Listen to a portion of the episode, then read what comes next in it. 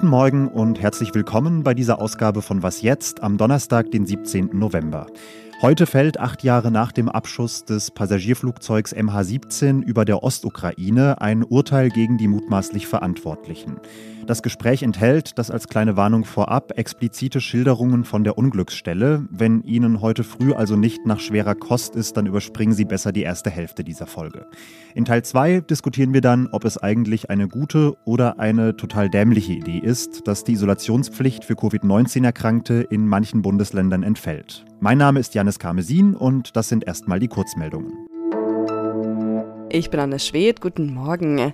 Mehr als eine Woche nach den Kongresswahlen in den USA stehen die Machtverhältnisse fest. Die Republikaner haben die Kontrolle über das Repräsentantenhaus übernommen. Sie erreichten die nötigen 218 Sitze und damit die Mehrheit. Im Senat konnten die Demokraten von Präsident Joe Biden ihre Mehrheit verteidigen. Durch den Sieg im Repräsentantenhaus können die Republikaner jetzt aber wichtige politische Projekte von Biden blockieren. Bundeskanzler Olaf Scholz hat Russland eine Mitverantwortung für die Raketeneinschläge in Polen gegeben. Der Vorfall mit zwei Toten müsse sorgfältig untersucht werden, sagte Scholz im ZDF. Gleichzeitig wisse man, dass es nicht dazu gekommen wäre, wenn es den Krieg von Russland gegen die Ukraine nicht gäbe. Scholz mahnte zur Besonnenheit, es sei wichtig, die Ukraine weiter zu unterstützen, gleichzeitig aber eine Eskalation zwischen Russland und der NATO zu verhindern. Sowohl die NATO als auch die polnische Regierung gehen inzwischen davon aus, dass wahrscheinlich eine Rakete der ukrainischen Luftabwehr zu der Explosion in Polen geführt hat. Redaktionsschluss von diesem Podcast ist 5 Uhr. Werbung. Prime-Mitglieder hören Was jetzt bei Amazon Music ohne Werbung. Lade noch heute die Amazon Music App herunter.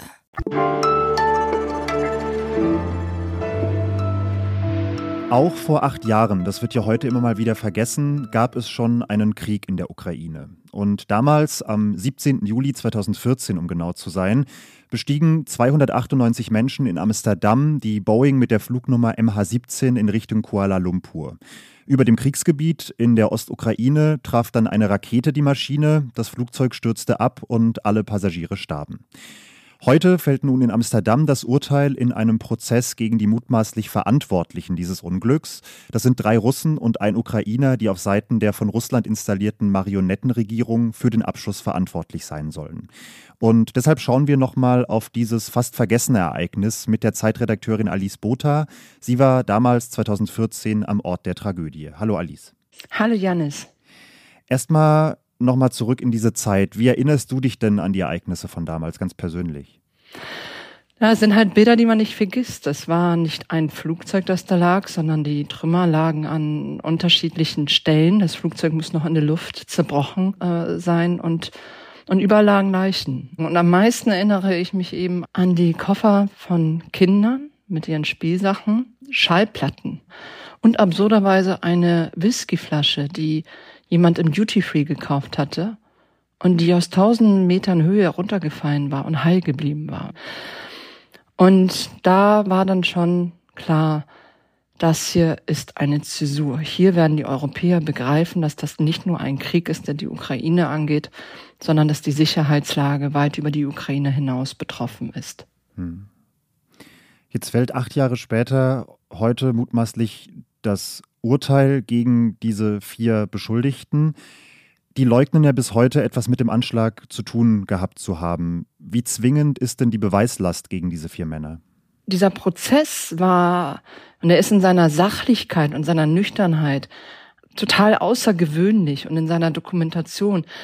Mein Eindruck war, dass die Beweislast wirklich ähm, erdrückend ist. Dank Rechercheportale wie Bellingcat wurde relativ schnell klar, dass es eine russische Bug-Rakete war, die aus Russland in den Osten der Ukraine gebracht worden ist. Und ähm, die internationalen Ermittler haben in der Ostukraine wirklich ganze Arbeit geleistet. Ich habe mitbekommen, wie viele Leute eine Aufforderung bekommen haben, sich zu melden, wie sie Stück für Stück gesammelt haben. Und ich denke, das wird man heute alles sehen. Du hast jetzt schon den mutmaßlichen Ursprung dieser Rakete aus Russland angesprochen. In diesem Prozess ging es jetzt vor allem um die individuelle Schuld dieser vier Männer. Aber müssen wir nicht eigentlich auch nochmal verstärkt auf die Verantwortung schauen, die Russland an diesem Vorfall hat? Ja, die russische Verantwortung sollte hier eigentlich im Vordergrund stehen. Ohne diesen Krieg hätte es diesen Abschuss nicht gegeben, ohne die russische Bug-Rakete, die mutmaßlich von der 53. Flugabwehrbrigade in Russland stammte, hätte es diesen Vorfall nicht gegeben.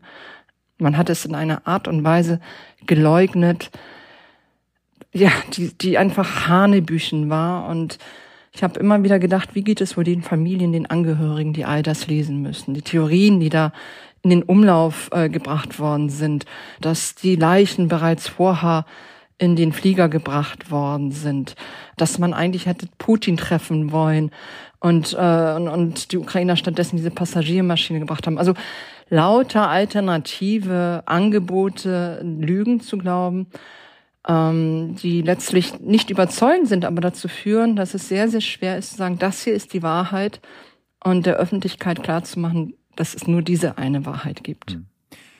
Dieser Prozess wurde akribisch geführt, du hast es beschrieben, und gleichzeitig sind die vier Protagonisten, die vier Beschuldigten nie vor Gericht erschienen. Und es ist auch nicht zu erwarten, dass Russland, wo die vier mittlerweile leben, ähm, sie ausliefern wird, um dieses Urteil umzusetzen. Was bringt so ein Prozess denn überhaupt, wenn das Urteil im Endeffekt vielleicht gar nicht greifen wird?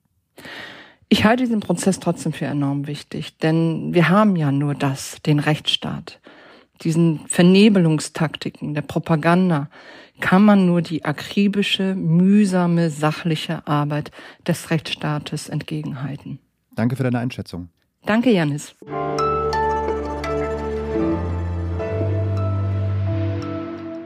Und sonst so? Als schwitzender Backpacker mit Anfang 20 habe ich relativ früh gemerkt, wenn der Lonely Planet Reiseführer einen Ort als Geheimtipp verkauft, dann ist er mit großer Wahrscheinlichkeit keiner mehr.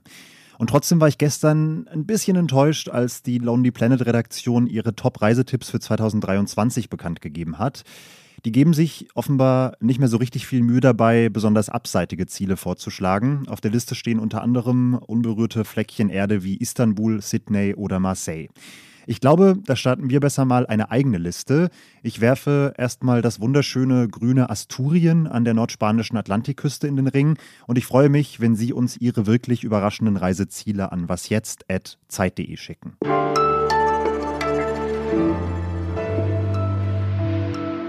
Eines Tages, so sprachen's die Gelehrten mit einem gequälten Lächeln, wird Covid-19 eine Krankheit sein wie jede andere.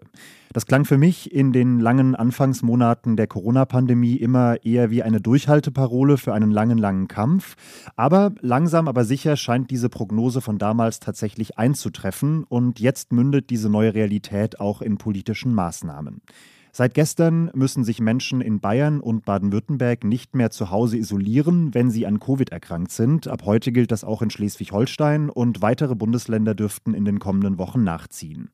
Die Länder wollen den Menschen mehr Eigenverantwortung übertragen. Ich frage mich, ob das eine gute Idee ist und will es besprechen mit Jan Schweitzer, Redakteur für Medizinthemen bei der Zeit. Hallo Jan. Hallo. Findest du die Entscheidung dieser Bundesländer denn nachvollziehbar und verantwortbar? Also nachvollziehbar ist, glaube ich, das richtige Wort. Ähm, das kann man schon so machen, wie die das jetzt gemacht haben, denke ich. Ähm, ich finde nur so ein bisschen, das Problem daran ist auch die Begründung, die da zum Teil zumindest geliefert wird, nämlich, dass man den Menschen damit wieder mehr Eigenverantwortung überträgt.